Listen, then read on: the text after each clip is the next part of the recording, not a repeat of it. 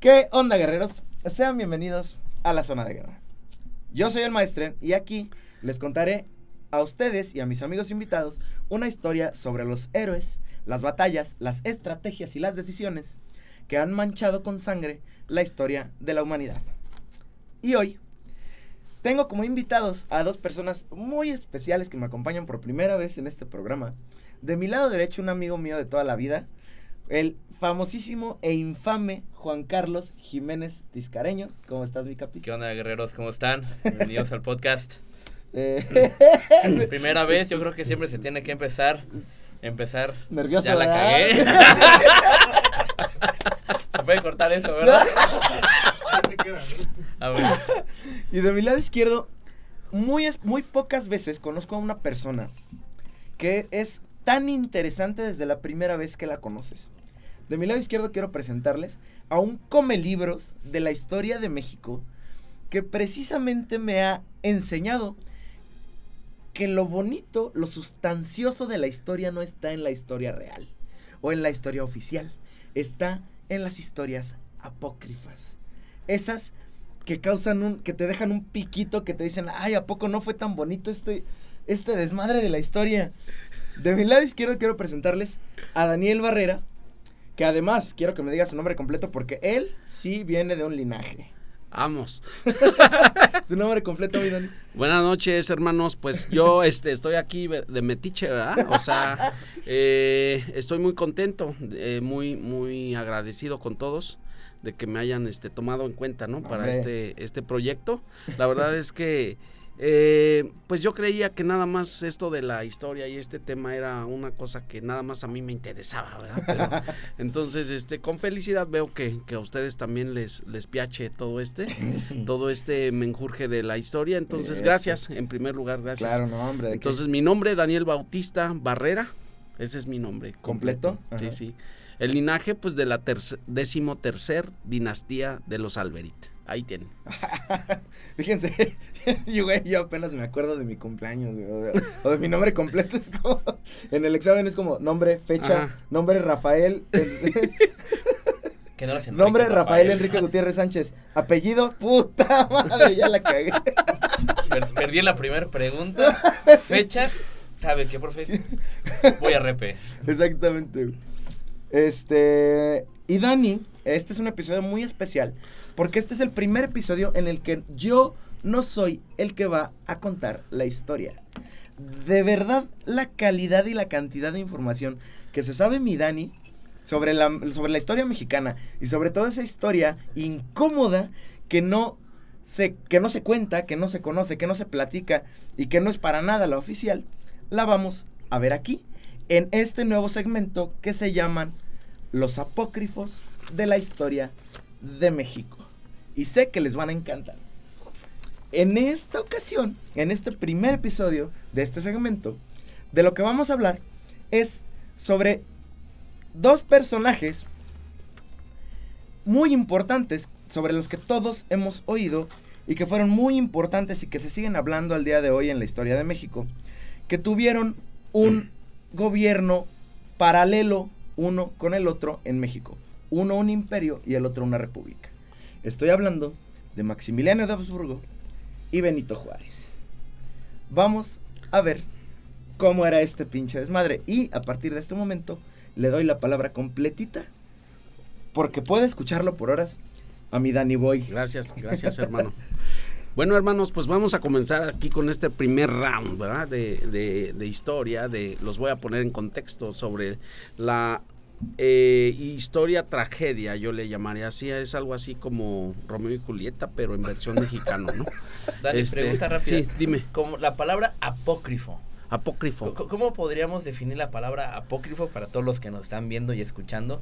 Como un apócrifo es una palabra de alguna forma fuerte, una palabra con sentimiento, Sí, sí, una palabra que uno dice, pues es algo que tengo miedo de saber qué, qué es, ¿no? Mira, Exacto. apócrifo la vamos a poner en la familia de palabras tabú, ¿sí? Porque es como el sexo, como como este la primera Marica. vez que, que te fuiste por allí. Negro. Negro. Este, como como tu Como la primera vez que recibiste una paga en tu primer chamba. e- Esa, esa clase de. Así de apócrifo. Yo recuerdo que mi primer cheque era apócrifo porque me alcanzaba ni siquiera para el transporte público. o sea, pagaba yo para ir a trabajar, ¿no? Pero por apócrifo vamos a entender dos sentidos. Uno que es irreverente, ¿no? De, que cuestiona, de Así es. decir, bueno, tú me estás diciendo que la luna es de queso, ¿verdad? Ajá. Bueno, vamos a plantear eso. Pero yo, yo digo, a ver, güey, ¿de veras es de queso? ¿De veras este, ya la viste? ¿Ya ¿Ya, la la, probaste? agarraste? ¿Te la comiste? Digo, en el buen sentido, ¿verdad? Exacto. Es- estén, no estén ¿Te la sonriendo, muchachos. eh, eh, el queso te lo comiste, Ajá. lo viste. ¿Y qué tal Lo- que lo oliste y- y la comprobaste que- de queso con su Ah, rayo láser, y, güey? era y era un y era un queso sí, como sí, para sí. decir es de queso. Exactamente. Ah, Eso es lo, ese, en ese sentido va apócrifo. Apócrifo también es algo que todavía no está aceptado Así es. por la mayoría o por el sistema implementado. Entonces, son esos dos sentidos que tiene mi Juanca. Y puede ser porque está aprobado o no está aprobado, o porque tiene, eh, contiene elementos que no han sido probados, o que no han sido científicamente comprobados, o históricamente comprobados, o geológicamente comprobados, o geográficamente comprobados. No importa, pero si algo les falta, e incluso si alguna cosita muy pequeña le falta, algún hecho, ya puede ser considerado apócri- apócrifo. ¿Y quién decide eso? Un consenso, un comité. Casi siempre. Hablando de lo que es historia oficial. Es en que este caso. inclusive el mismo capítulo de la historia que te dice cuando tuvimos las guerras entre los conservadores y los liberales, todo sucedió, ¿no? Exactamente. Y, y al final te platican quién escribe la historia, los ganadores, los pero obviamente pues hay Así gente es. que en su momento vivió la experiencia y la pasó Así generación a es. generación. Así es. Pero no Sí. están sus nombres en los libros de historia porque o era muy escandaloso o porque no era posible comprobar su historia. Suena O porque al, al, al bando, al bando que ganó sí, no sí, le sí. convenía esa versión de las cosas, ¿no? Es como cuando se, ple- se le pelean dos niños chiquitos, Ándale. cada uno tiene su versión, ¿no? De los hechos. sí. No, es que él empezó, no, es que él dijo esta mentira, es que... Exactamente. O sea, cada quien tiene su versión. Exacto. Entonces, esto, esto de la de ser apócrifo es lo no oficial, pero también tiene sus, su no jiribilla, significa ¿no? que no sea Así. algo a tomar en cuenta, ¿eh? Irreverente. Y- ajá.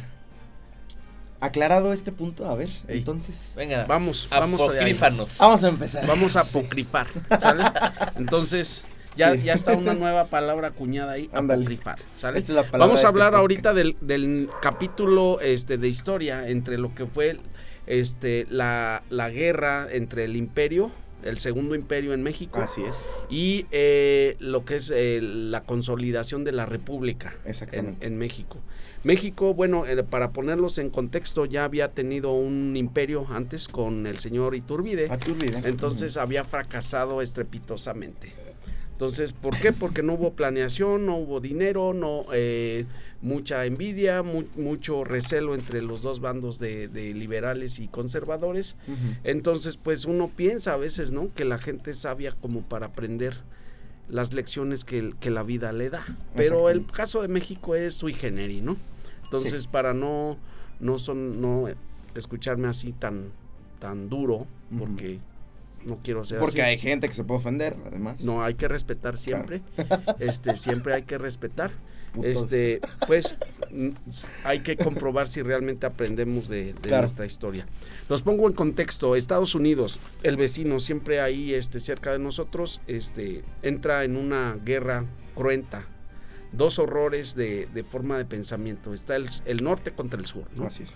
El sur, pues, muy a gusto en su zona de confort, con la esclavitud de los es. negros y creyendo que los negros son felices con la esclavitud. Así es. Y el norte dice, no, este, tú estás mal, este, queremos industrializar al país. Inglaterra ya nos está ganando con la revolución industrial, está desarrollando maquinarias en la industria textil, en la industria este, de aceites, en, en varias industrias, ya nos está en el procesamiento de alimentos, ya, Nos está ya ganando en la venía, industrialización. ya venía eh, incluso en, en- en industrias fuertes, ¿no? Como la fundición de hierro Ajá.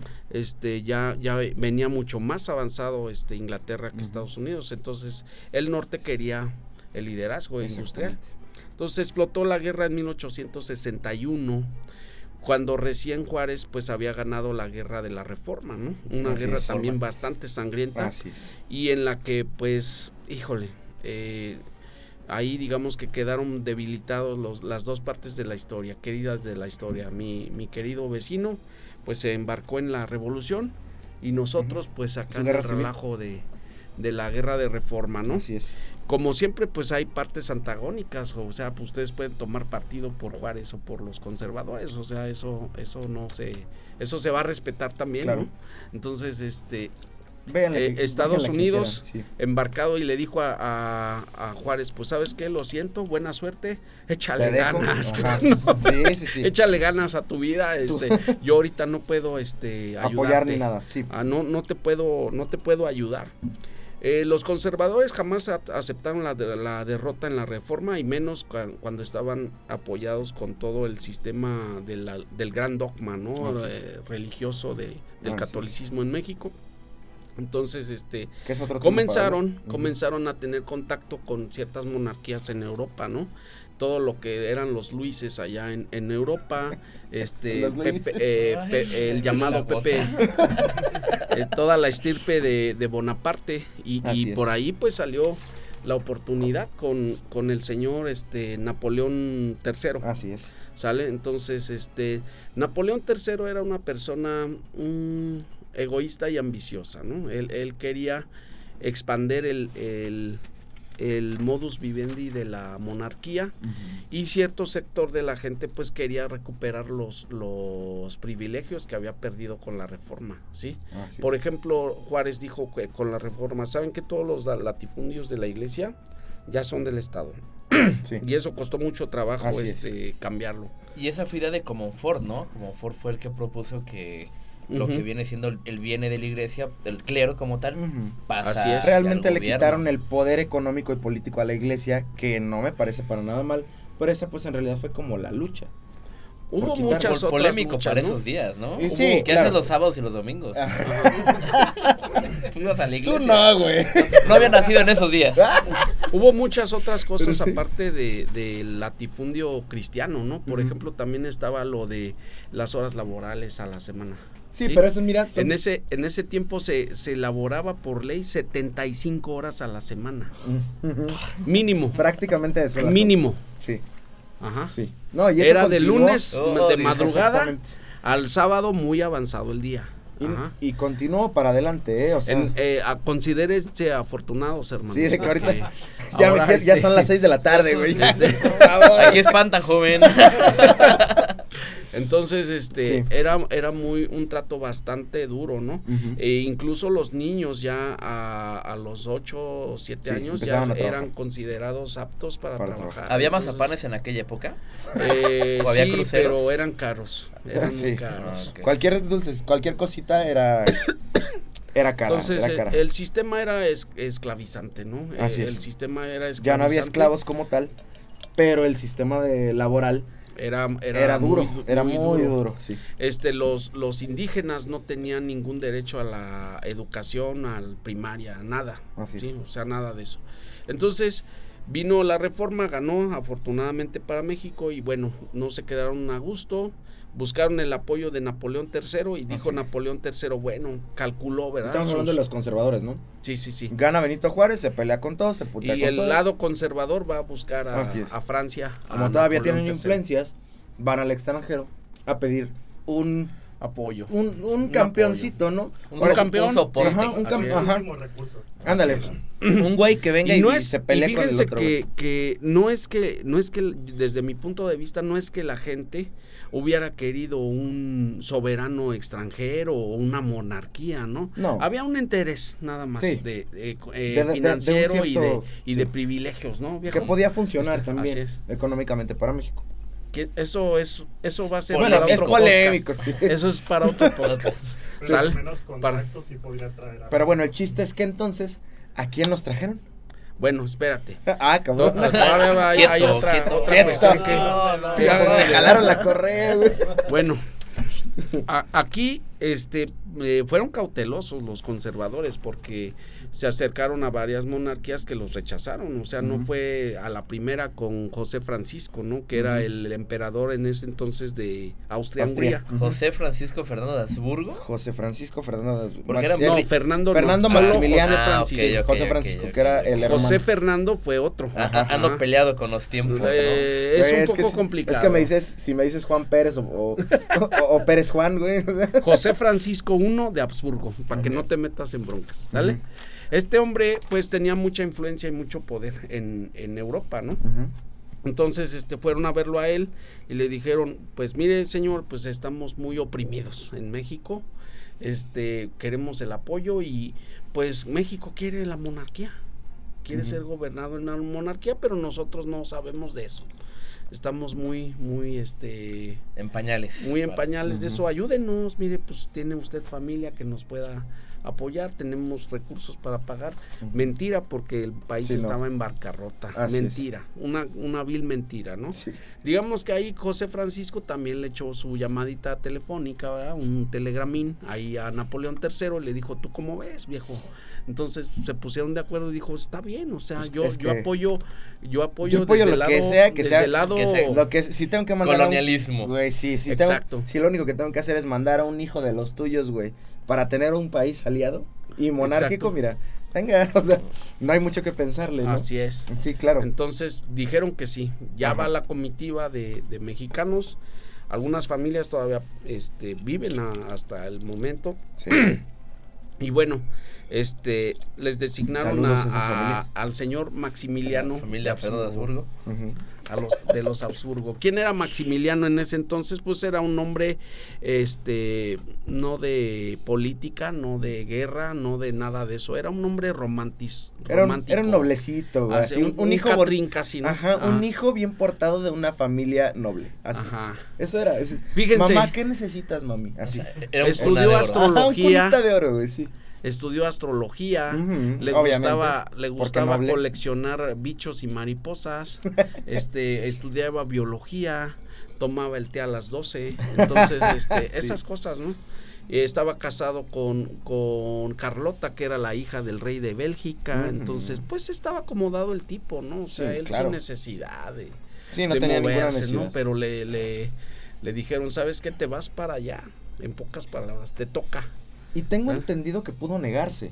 No, sí, sí. Pero realmente él dijo, ah, pues mira, es México. Y por lo que él sabía, decidió hacer su buena obra del día, según por lo que tengo entendido. Bueno, es que fue engañado también, pero, pero Bueno, aquí- sí, le dijeron aquí- que, iba a ser bien recibido, eso sí. Ajá, eso siempre le manejaron, te desean.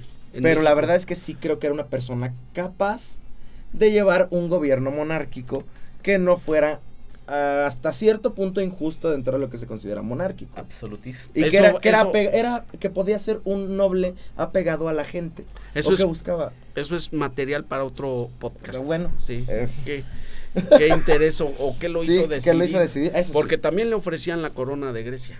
Ajá. Ah, sí. sí. Eso también, No yo. ¿Mande? No sabía yo que también Ajá. en ese momento Grecia se ofreció a tener una monarquía. Así es. Entonces no era una persona así como que aprovechada, ¿no? Sí, no. Pero Al menos si no era un déspota. Pero sí. también, este, pues ni tanto que queme al santo ni tanto Sí, que sí, o Tampoco sea, se la no- voy a tampoco le voy a bajar el cierre. sí. o sea, No. no. ¿Verdad? Entonces, ahí está el contexto, caballeros, de, de lo que fue eh, el previo.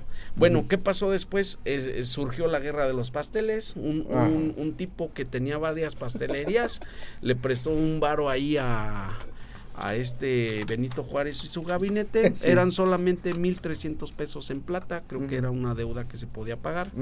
Entonces no se hizo todo el mitote ahí con, con Francia y, y Napoleón III y, y ese fue el, el pretexto que Exacto. tuvo Un Napoleón. paréntesis rápido. ¿Realmente sí existió una trifulca dentro de las tiendas pasteleras?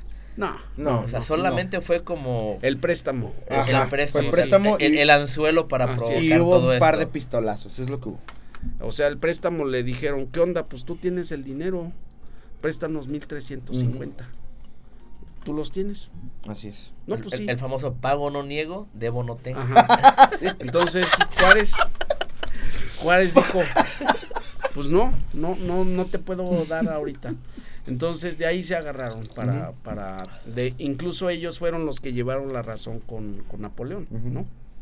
Entonces ya lo trajeron y fue la, la, la invasión, ya sabemos la, la parte del 5 de mayo, 1862. Ujú, Fue la única batalla que se ganó contra Francia. Hay que decirlo como es. ¿sí? Eh, sí, un- Y no un fue una batalla Eh, que los con- franceses tuvieran tanta intención de ganar. No, o sea, incluso- los miren, o en sea- ese momento estaban metidos también en otra batalla, ¿no? Sí, Bueno, entonces retomamos. Aquí este, se inicia la, la invasión, ¿no? Sí. Eh, lo que decías, eh, un- otra verdad que pocos este, conocen, que el ejército francés no era tan francés. O sea, Ah, sí. de todos los soldados, nada más el 10% era nacido en Francia. Argelino, Todos norte los de demás África, eran este, Líbano. mercenarios este, marroquíes, argelinos, Pues es que ve este, el tamaño que tenía el- suavos, el ejército francés. mercenarios suavos. este... Cualquier eso parecido con la selección francesa es mera 10. coincidencia. Eh, eso persiste, ¿no? Entonces, eh, no le dolió tanto esa derrota a Francia. Dijo, pues a mí qué, eso es una batalla más. Es el Eh, primer Primero era ganancia, o sea, me costó. Amistoso. Ajá. No. y no mandé. México, Francia y con la banca, güey. Qué mal. No va a jugar en Perdimos unos Sí. Perdimos ese. ¿Qué? Unos pasteles, ¿no? ¿Cómo, cómo que rompió una Cuauhtémoc Blanco? Exacto. ¿Y cómo que fue la selección B de Francia? Bueno, entonces, pues ya a lo largo de esos dos años, desde mayo de 1862 hasta lo que fue el, el arribo de las tropas francesas a. Chapultepec, que fue en 1863, junio, este, pues ya se tuvo que aguantar. Este Benito Juárez huyó al, a- se retiró al norte del país, Así es. apoyado ahí en secreto un poco, ¿verdad? Por el señor Lincoln, lo vamos a decir, Sí. sí. Lincoln le mandó Lincoln le mandó carretas, le mandó municiones. Oye, mandó- chiquito, ven al norte y ahorita vemos qué pedo. Así es. Así es. Mi A pesar de todo, eh, a pesar de la revolución este americana, Que estaban obligadones porque un- se supone. Y a- ahí voy a ponerlo como. Como un. Apócrifo. Ajá, no, no, Ajá. no. Voy a poner como una espinita así, un, ajá, un chingaquedito. Tanto Lincoln como Juárez eran de la misma logia masónica. Que sí es más apócrifo que nada. Pero no se niega. No hay pruebas, pero tampoco hay dudas. Para mucha gente. Ent- lo que sí había, lo que sí es un hecho, es que había una relación, eh, había contactos y comunicación entre Juárez y Lincoln. Sí. Bueno, entonces ya una vez que, que le dijeron a Max, bueno, ya llegó tu, tu momento, todos los reflectores están puestos en ti, ve, agarra a tu esposa, agarra tu, haz tu maletita, vete a México. Sí. ¿sí? La bendición de, de los Habsburgo está aquí, vete, pero vete, sale. Entonces llega a, a Veracruz el día 28 de mayo de 1864, ¿sale? Solamente fue recibido por la parte conservadora, eso, eso está claro, ¿no? Sí. ¿Sí? Y dijo, no, pues México es un pueblo de, un pueblo de pocos habitantes, ¿no? Oh, sorpresa. ¿Qué? Desde ahí empezamos mal, fíjense, todo, No todo. que sí me querían, él esperaba un desfile. Sí, sí, de hecho. como se sí, recibiera la realeza, claro. No, no, Pero no, lo él recibieron. Ah, una fiesta. Y es, que, y es que Juárez estaba, obviamente estaba hasta cierto punto persiguiendo a lo que quedaba de los conservadores, que era una buena potencia. Pues mi- fíjate que no, porque había mucho cacique en los pueblos de todo el país que apoyaban a los conservadores y decían, Juárez no puede entrar aquí. O sea, Y se estaba pone- completamente dividido, dividido a ideológicamente. 50 50 50 ideológicamente. 50, o sea, Fíjate. Un ningún país bando, polarizado en aquellos días. Ah, ah, no, pero Oh, pero no, había- bravo. Eh, qué bueno que ya no Un saludo al yunque de Querétaro. Un saludo a la Resis y a la porra del Atlas también. No. No me hagan reír, caballeros, porque este pierdo el Sí, sí, control, sí, sí. pierdo el control. Este, bueno, entonces pues ya empieza a vivir su vida, su, su sueño mexicano el señor Maximiliano. Este, pero oh surprise, ¿no? En la primer junta que tiene con, con el lado conservador, pues fue con la parte de la iglesia. Dijo, voy mano, porque yo estoy más Sí. surgida. Sí, claro. que, que los demás. Entonces, me acaban de quitar Iglesia- todo esto No, ahorita. pues pobre de mí, ¿no? Pobre de Sí, mí. sí. Yo- Pobre de mí con mis iglesias de oro, güey. Mira, Max, lo que han hecho. Así es. Los sacrílegos conservadores. No hay más Exactamente. Exactamente. Los frescos los van a hacer secos. Se reunieron con el señor Max y le dijeron, oiga, pues es que nosotros votamos por usted. Así es, sí. sea, señor Max, este, recupérenos los Queríamos, latifundios, querían las eso, querían un, un, un campeón. Así es. alguien, ajá, alguien que, que ir detrás de él, que, se, que tuviera como el poder y la influencia, que se pudiera pelear de tú a tú, un representante de la parte conservadora, o la otra mitad del México de ese Y entonces. qué mejor que alguien de la realeza. Y que mejor que alguien de la realeza que representa la iglesia, los poderes que tenías. Que tiene la educación para hacer eso. Exactamente, que tenía la educación para hacer eso. Y Pero medios. desafortunadamente, ¿verdad? Europa ya había vivido la experiencia del el Gran Corso, o sea, Napoleón Sí. I, Napoleón Bonaparte. Entonces, Napoleón Bonaparte. Ya en Europa ya se habían vivido grandes revoluciones en la monarquía. Entonces, Habsburgo como, como Maximiliano, pues ya, ya él creció con esa, con esa ideología y le dijo no a la iglesia, le Ujú. rechazó, Sí. Le dijo que no. O sea, le dijo Fíjate. que se queden las cosas. Me traje ¿Cómo mi están? cam- O sea, fue Que como se de ¿qué queden- pedo? Que, Pero oye, vas a Oye, yo voté por usted. Oigan, ayúdenos Ah. aquí. Ya sé que vino a gobernar y lo que sea. Écheme la mano. Yo estoy de su lado. La monarquía y la iglesia van de la mano. No, joven. Ahorita no. El, el lunes con más calma, carnal. Eh, Él traía su idea ya de sí, cómo sí, hacerle. sí, ajá. sí, entonces Órale. le salió el tiro por la culata a la, al- a la iglesia. ¿no? conservadores. Así es, Y entonces más que a toda la iglesia. en la fíjate. segunda en la segunda reunión pasó lo mismo también con, con todo el sector este de caciques de, de, de No, empresarios bueno. de, de, de esta gente le dijo sabes qué Eh, oye es que ahorita estamos muy bajos de, de horas a, a la semana nada más nada más te- tenemos 55 súbele las 20 que nos faltan súbelas es más danos 80 ya de una vez Sí, sí, sí. o sea 80 Verga. Pedían 80 horas a la semana de trabajo. O sea, no solo regresar a como estábamos. échame- recuperar, no, es que había que recuperar. Verga. Solo no se trabaja el domingo. Échame hermano, mano, se tenía que recuperar lo perdido. ¿Sí? Sí, ¿Sí, sí, te queda claro eso? Sí, sí, ok, entonces ahí está, mira. ¿Sí? Porque la casa pierde, ¿no? ¿Estás de acuerdo? ¿Qué contestó el señor Maximiliano? Que no. También Dijo Que que no. también se la pelaban. Así sí. es. Dijo, no, no estoy de acuerdo. Ah, oye, va- hay que poner a trabajar a los niños, son el futuro de México. ¿Y qué creen que contestó el señor Maximiliano? No sean pendejos, es no, un niño. Yo creo que Juan Jacobo Rousseau y mi buen Marat están orgullosísimos de, de las ideas que vino a llevar este individuo, ¿eh?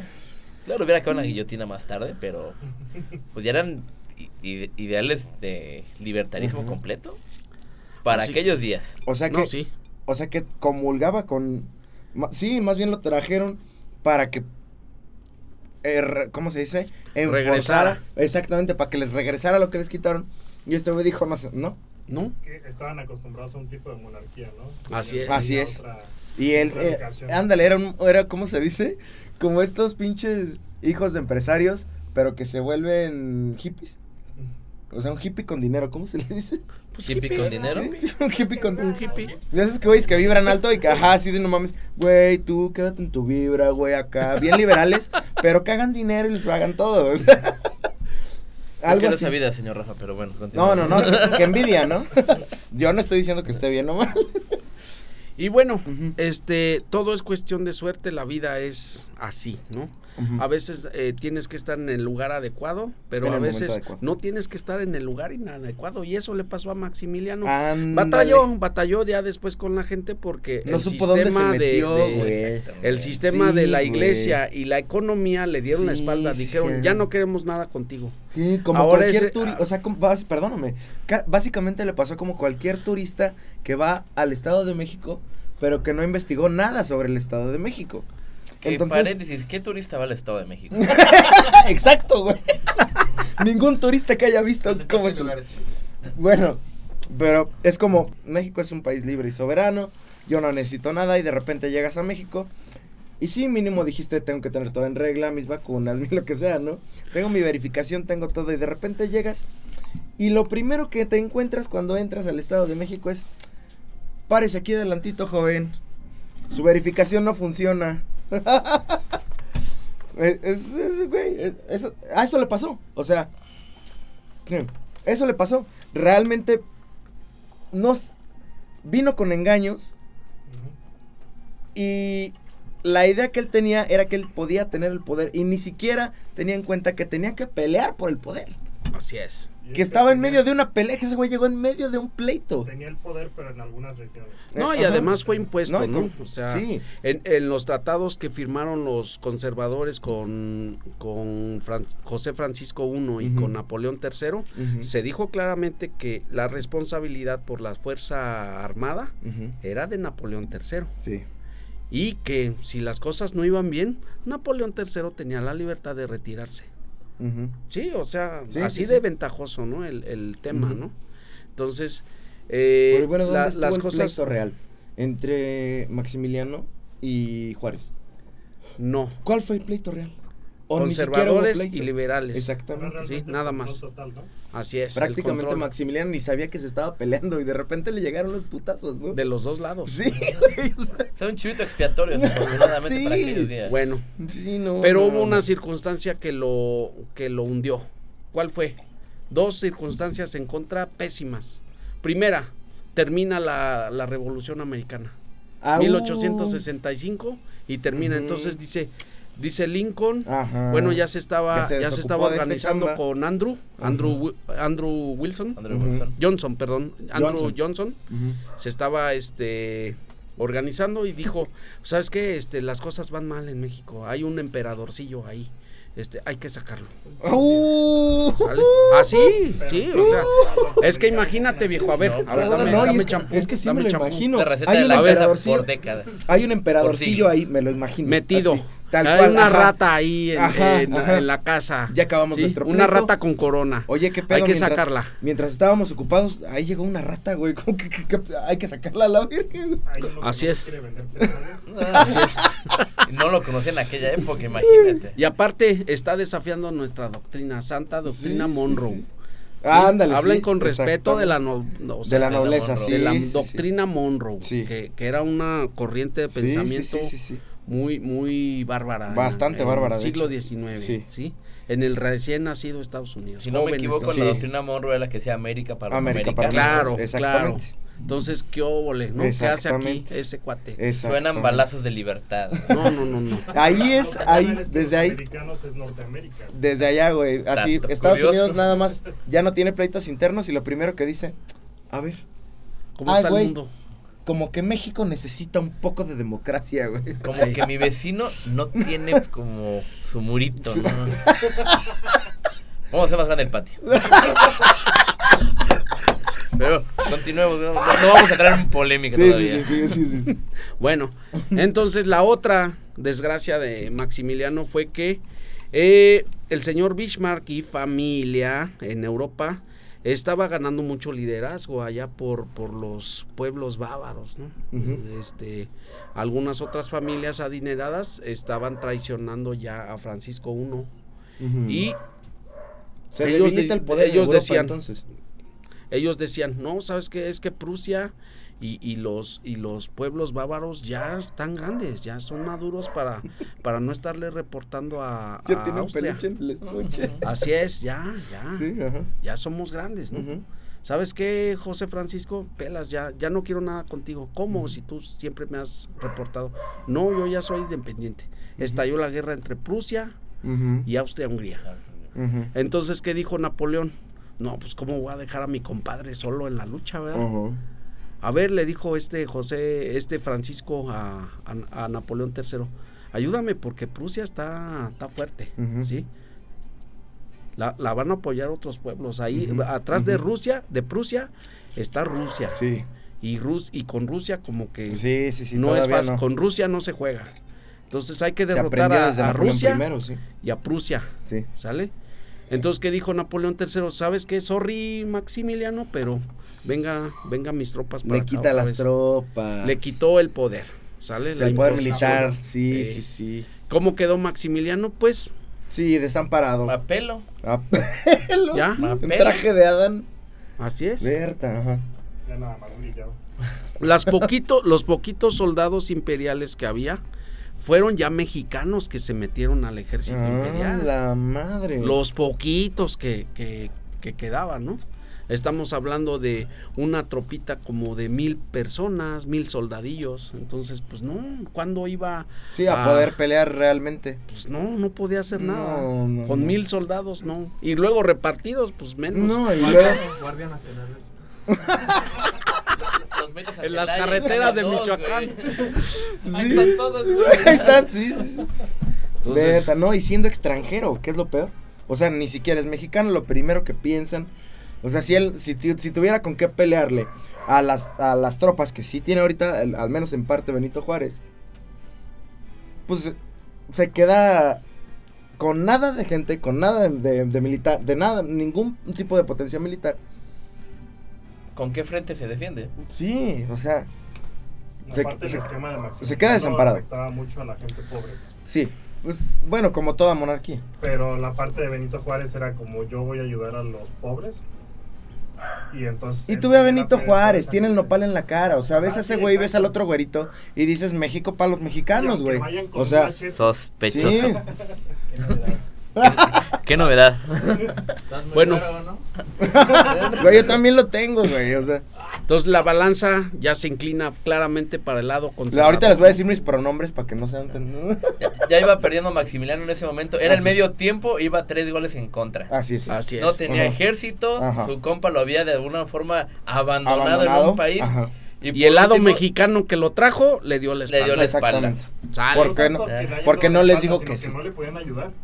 No, no es que no, No, sí lo podían ayudar, ¿eh? Claro, Pero como se les dijo que no iba a hacer lo que ellos quisieran.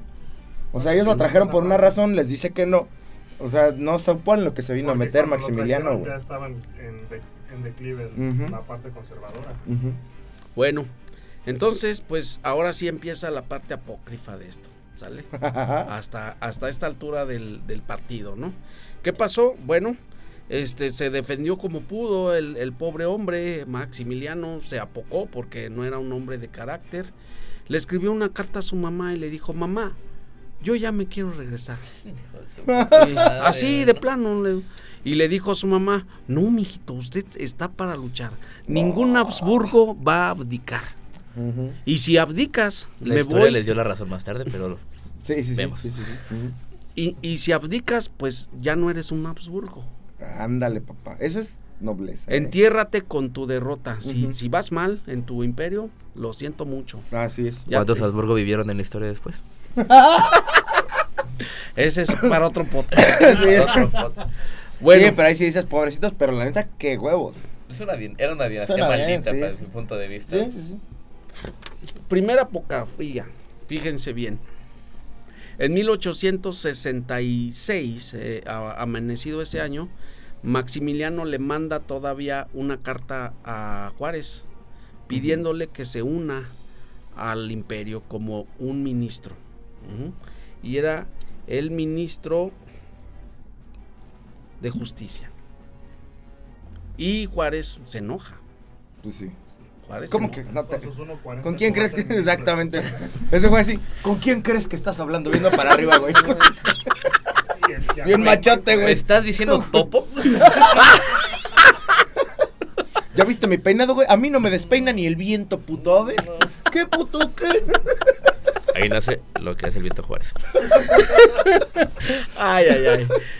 Bueno, entonces, ¿qué le contestó Juárez a...? Bueno, les, les pongo en contexto qué le dijo Max a Juárez en su carta. Le dijo, pues mire, yo dejé mi familia, mi gran palacio, mis comodidades, mi colección de timbres, este, mi me colección vine a partir de, la de madre. Baguettes, insectos. queso, vino, Este, mujeres con pelos en así la es. axila, Ajá. negros en la calle. Eh, fiestas Francia en que el- todos nos gusta. Fiestas en el Palacio de las Tullerías, o sea, este, me traje a mi esposa. Unas rondas O de sea, placer. Sí, sí, sí, o sea, dejé toda mi vida, mis amigos, Jacobo este, bohemios. O sea, como que básicamente le hizo que... Le hizo...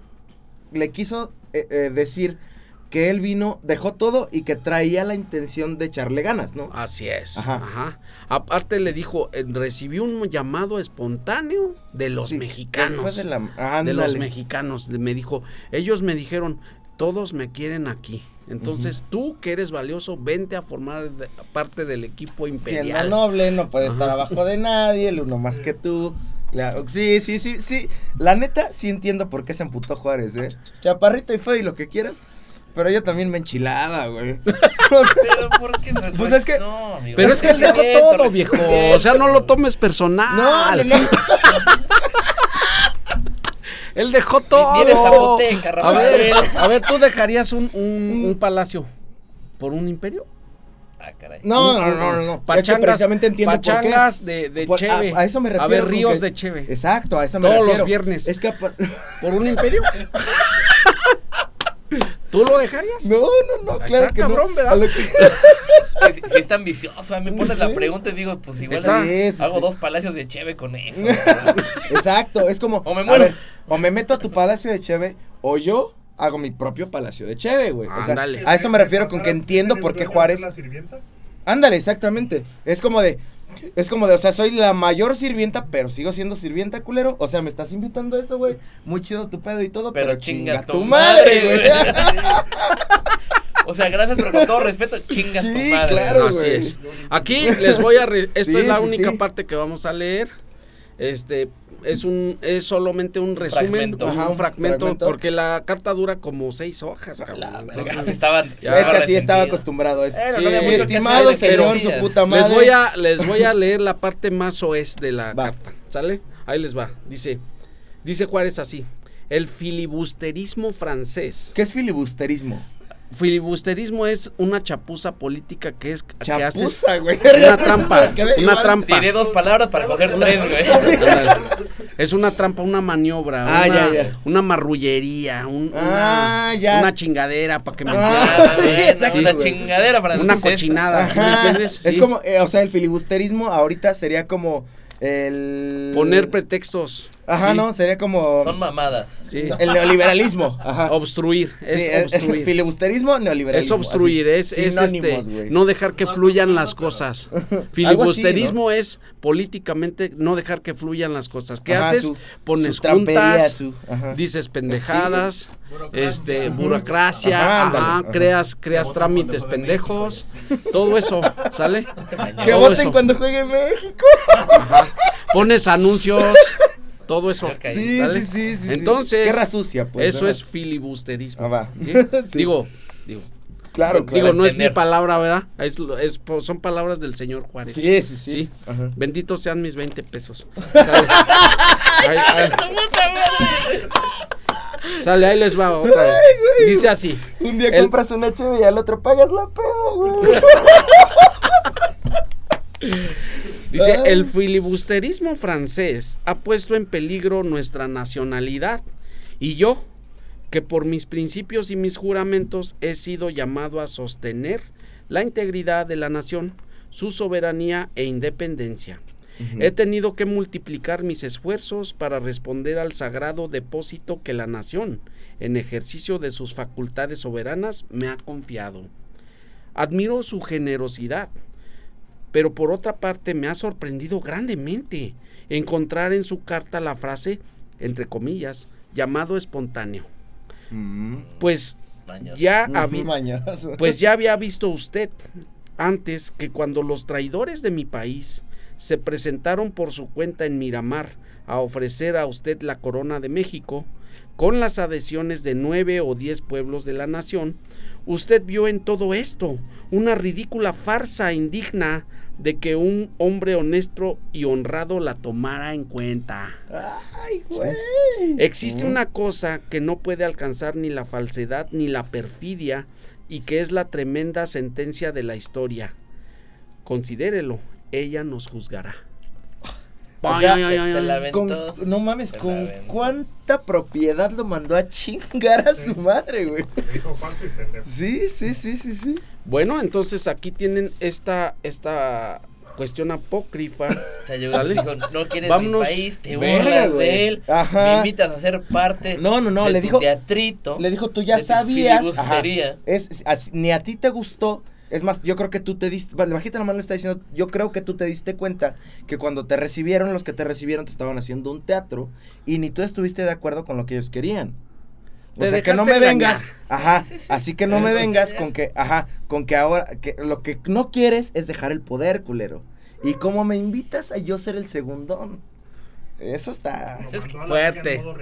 Ajá, lo mandó a la verga. ¿A dónde lo mandó, viejo? sí. ¿A dónde? Eso, verga. ahí, Me ahí lo mandó. respeto Y ni siquiera me llamas padrino.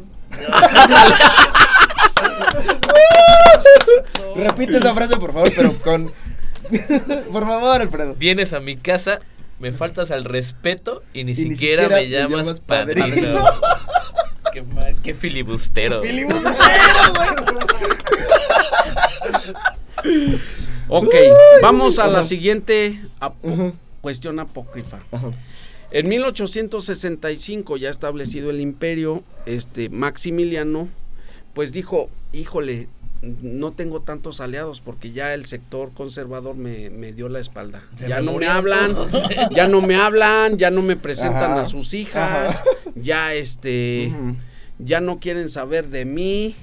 Pues qué onda, ¿no? O sea, vamos a, a aliarnos con otros. Recién derrotado estaba el, el bando sureño en la, en la guerra, Guerra de- civil, civil Estados Unidos, ajá. americana. Entonces dijo, pues ellos meros, ¿no? Mis Tennessee, ujú. Así es. Sí, mis. Alabamas. Ay, hijo de su Entonces puta había madre. compañías, compañías sí, este agricultoras que estaban muy interesadas en el proyecto. El proyecto se trataba de colonizar con esta gente americana sureña Ujú. El, el territorio del país, ¿sí? Dándoles muchas ventajas de decir, agarra lo que quieras de tierra, ponte a trabajar, Ajá. este, si contratas negros o, o indígenas, Ajá. Sí, tú los puedes monarquía. tener, tú les puedes pagar lo que quieran, no hay, no hay, no hay bronca. Eso me suena como a tiempos más modernos, ¿no? Pero Sí, de hecho. Bueno. que, que ayer en la empresa, ¿qué? ¿Que Este, Pemex qué?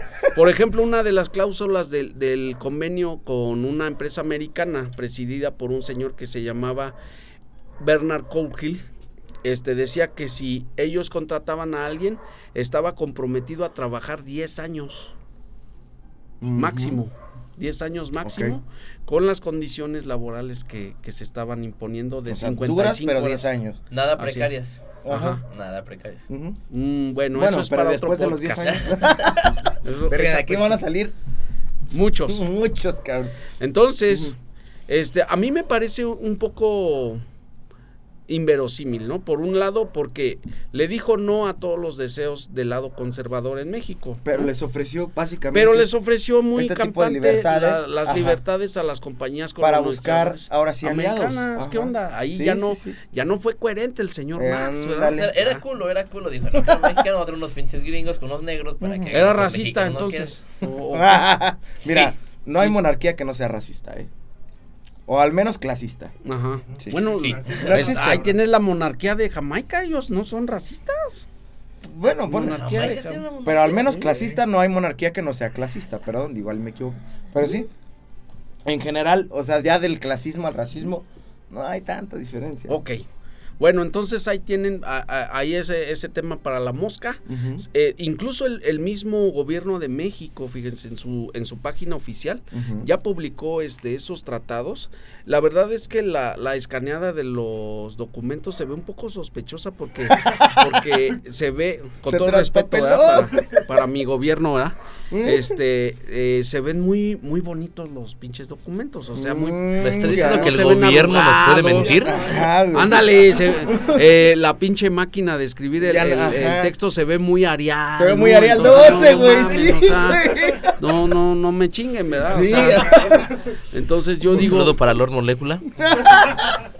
no me chinguen, si yo escribo todos los días ahí en mi compu y me sé diferenciar las pinches letras, sí, esto sí. es Arial, esto es New Bookman, esto es Time New Roman, la chingada. Esto es Word Art, O sea, güey. no, pues siquiera si hubieran contratado, si hubieran contratado, mexicano, postulo con cuatro colores, ¿no? La monarquía apareciéndose la letra. si hubieran este, Bienvenido a mi imperio. Un PowerPoint con, con transición y todo, güey. Entonces esa apocrafía yo en lo personal yo no la compro, pero puede haber alguien que sí, no hay pedo. O sea, esto es de chupar, ¿no? Esto es de, Pues, de sí. filosofar. Sí. Ahí está la segunda. Tercera, vámonos rápido porque se nos acaba el parque. Ahora, Ahí les perros. va. Esta es la más dura, prepárense, agárrense de sus sillas porque esta está, híjole, demasiado fuerte. Se la van a comer entera, pues. En 1867, eh, en la última batalla de Querétaro, Maximiliano finalmente cayó derrotado. Así es. ¿sí? Fue capturado y apresado. ¿Sale? Entonces, pues se lo llevaron ahí a, al ex, a lo que hoy es el ex convento de la Así Cruz. De hecho, todavía si ustedes son curiosos, pueden ir y visitar el cuarto donde estuvo ahí preso. Así es. Están los muebles, la, la cama donde se acostó y la silla y el escritorio donde escribió sus últimas cosas. Y no estaban tan culeros. ¿Cuáles? De, de eso, una cárcel, cárcel, cárcel. Ah, no, no, pues es que era el emperador, viejo. Exactamente, o sea, hay no, prisioneros no. VIP, Es digo, que hay es de que- niveles, o sea, Ah, es que papá. no. Eh, o sea, Sí, ¿tú crees huevo. que no? Claro. Yo iba a vivir en un monoambiente del Estado de México cerca de Zumpango, güey. Bueno, aquí viene la, la parte apócrifa. Pues Carlota, pues era su esposo, ¿verdad? O sea, apocado, eh, apendejado, eh, malas decisiones, hablaba mal el español, pero era su marido, o sea, no, no, hay, no hay que quitarle eso, ¿no? Y dijo, ay, me van a, me van a torcer a mi viejito. Voy a, voy a ver al señor Juárez a ver qué se puede hacer.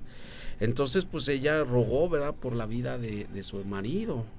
Le dijo, oiga, señor Juárez, pues perdónelo, mire, es un pendejo, pero perdónelo. Sí, ¿Sí? perdónelo. Sí, sí, Sea bueno y, mire, Ujú. hace un voto para irse al cielo.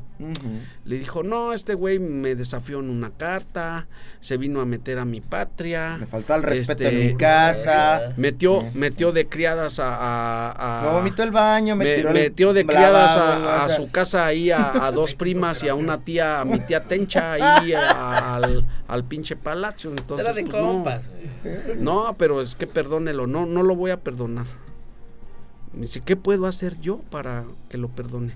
Solo puedes hacer una cosa, Carlota, le dijo. ¿Qué puedo hacer por él? Pues que te truene los huesitos al son de la marsellesa. Tú decides. No Así le mames. dijo. Sí.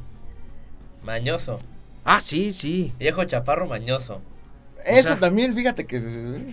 Es hard.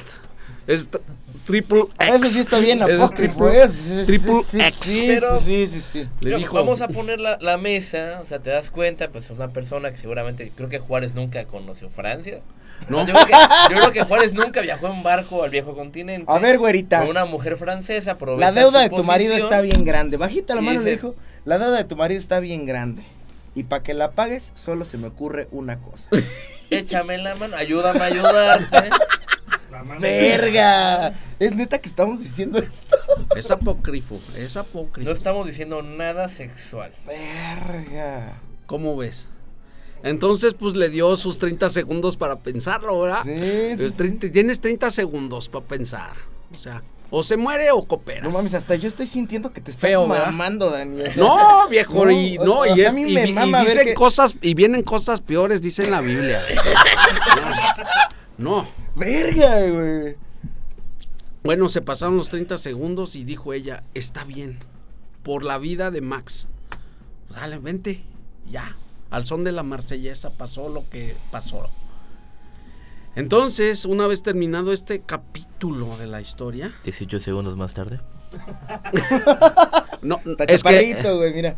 Mira, güey. era, es que era amigo de Pipino el Breve. Entonces, le dijo, bueno, pues ya libéralo, ¿no? Yo ya cumplí. Le dijo Carlota. Y le dijo, ¿qué crees, Carlota? Pues, sorry, pero te dejaste engañar. Sí se va a morir. Muy rico y todo, pero se va a morir. Pero se muere. Muy rico y todo, Pero, pero... se muere. Verga. Y si tú te quedas aquí, también te toca. Así que, Pélale. sálele. Fíjate. Entonces fue una humillación para los Habsburgo aquello. A partir de esa humillación, pues Carlota empezó a perder la razón. Y terminó en un monasterio de Europa, allá en Francia. Por esa humillación tan fuerte, ¿no? Pero ni hablar, no mames, así o son sea, las güey, cosas. güey, vete a la verga, se mamó, güey, pinche Ahí se perdieron los valores. Pinche Ahí chaparro, chinga tu madre, güey. No, me, me emputé, me emputé. Fíjate, yo ahí solamente, ya para terminar el episodio, sí me gustaría meter la otra apócrifa que no es tan apócrifa ni tan pinche escandalosa ¿Cuál? como la que me acabas de contar. ¿Cuál? Que dice que en realidad Juárez sí perdonó a Maximiliano. Y que dice que lo perdonó, no, no sé si que si, si haya sido porque sí se rifó Carlota. La neta no sé. Esta otra versión apócrifa es que sí lo perdonó Juárez, pero que lo perdonó porque estaban en la misma secta masónica. Tenían pedos políticos y lo que quieras. No sé si Carlota tuvo que ver o no, pero realmente hay un güey que se llama Justo Armas que vivió en El Salvador justamente desde 1867 Ujú. y 104 años después se murió en El Salvador. Que mucha gente por cara, por rostro, por fotos, por todo, reconocen como a Maximiliano de Habsburgo. Mm. Esa es otra versión apócrifa. Ujú. Pero esa teoría está con todos los perdedores de guerra. ¿no? Espérame, si hay un historiador, Porque también con Hitler es lo mismo que se bueno, dicen lo que sea, ¿no? Pero, pero si estamos en los apócrifos, en los apócrifos se entra todo, güey. Así. Entonces, sí lo perdonó por la masonería. Esta es la otra teoría. Y que dice que sí lo perdonó, que obviamente, que, que incluso cuando los ejecutaron en el Cerro de las Campanas aquí en Querétaro, la gente que los fusiló estaba a varios metros más lejos de lo que normalmente fusilas a alguien. Y que sí fusilaron a los otros dos pendejos que Miramón y acá- Mejía. Miramón y Mejía. Pero que la gente, o sea, el pueblo, el pueblo, estaba demasiado lejos, afuera, afuera del cerro. Y no alcanzaban a verle bien la, la cara. Entonces, hay un investigador que les voy a poner el nombre aquí, o se los voy a dejar en los show notes, que incluso hizo una prueba de ADN de los hijos de Justo Armas en El Salvador, porque se parecían tanto. Hizo un- un- una prueba de ADN entre los hijos de Justo Armas, los descendientes de Justo Armas y los descendientes de Maximiliano, y dieron positivas. Las pruebas de caligrafía dieron positivas y las pruebas de, de craneología también dieron positivas.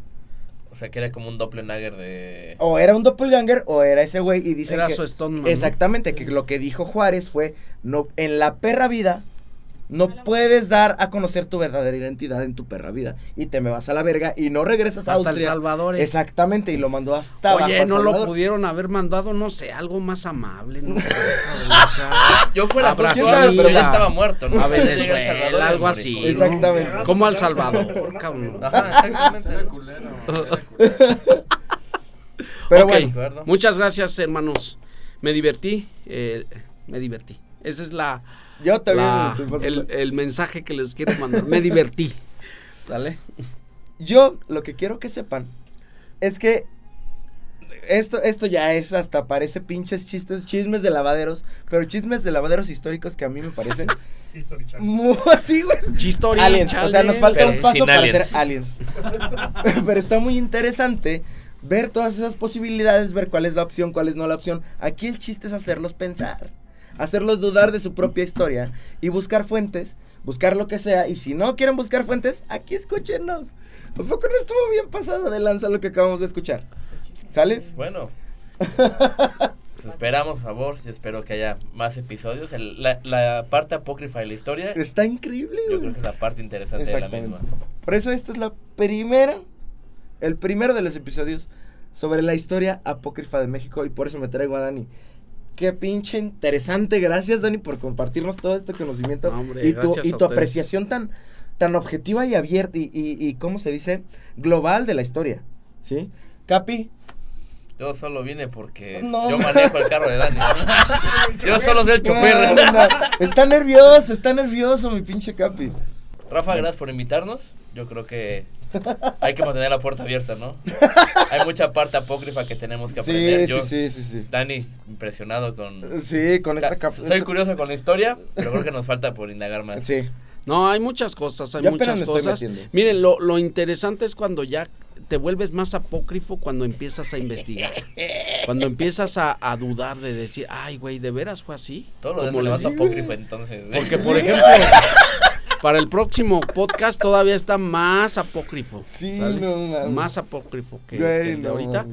Este, es cuando empiezas a reunir un, un documento de aquí, una evidencia de allá, Y les das ya, como el ya no hace, ya no hace, ya hace cortocircuito con la, con la versión este, Original, oficial, ¿no? sí, oficial. Entonces sí, es, sí, es cuando dices, ay, güey, no, no me está, mi lógica me dice que aquí no, Que- no que está algo no- cuadrando. como que no todo- está cuadrando. Ajá. ¿Cómo, que- cómo cosa la de Carlos Vallarta? Como que todo está bien, pero como al que algo no cuadra, ¿no? Sí. no, técnicamente no hay nada de malo, pero como que algo no cuadra. Sí, gracias, gracias equipo, gracias hermanos, la verdad Rafa, este, sí, me la pasé de Gracias a ustedes por estar Vale. aquí conmigo. Este, no sé si tengan redes sociales o quieren dar redes sociales. o No las quieren. ¿Cómo? Me pueden no, seguir arroba Tiscarelovich 1. Si quieres dar redes No me sociales, bloqueen, por tienen favor. redes sociales para que las personas si quieren buscarte, eh, Ah, que ahí chequen. que, eh, Ok, que mi Dani. Barrera de la treceava Bautista, dinastía Bautista de Barrera. Bautista Barrera de la treceava dinastía que te busquen si quieres dar tus redes para que las personas Ah, te ya, busquen. ya, seguro, seguro. Sí, Sí, pero no se las dices ahorita. no Chinguen están preparados. No están preparados para, esta conversación. Ahí está. No, Sí. Exacto, putos. ahí Tienen que prepararse primero. Las vamos a poner en OnlyFans. Para escuchar. para que vean. Esto, Sí, ¿sale? sí. No todos están listos para esto. Sí, sí, sí, sí. Un agradecimiento a Enrique Segoviano, conocido como Gabriel Muchas Ramírez. gracias a nuestro Gabriel, equipo de producción. Gabo, el mejor. Muchas gracias Gabo, Gio, por ser nuestro. Sí, gracias a nuestros Kevin, acompañantes. Acá atrás fuiste tenemos a un Gio, apoyo tenemos a moral. Kevin, tenemos a Alfredo. Apoyo tenemos- moral. Ese Kevin es mi apoyo moral, ¿sí me entiendes? Muchas gracias por moral, escucharnos, muchas gracias por vernos, muchas gracias por seguirnos en donde nos siguen. Y ya saben, nos pueden seguir en todas las redes sociales y en todas las plataformas de podcast, como Zona de Guerra Podcast, en YouTube de la misma manera. Y si quieren que hablemos de un tema particular, si quieren que sigamos con este segmento, si quieren lo que sea, pueden enviarnos un correo directamente al correo zona de guerra podcast. Muchas gracias por todo. Si les gustó, ya saben qué hacer. Yo soy el maestre y nos vemos en el que sigue.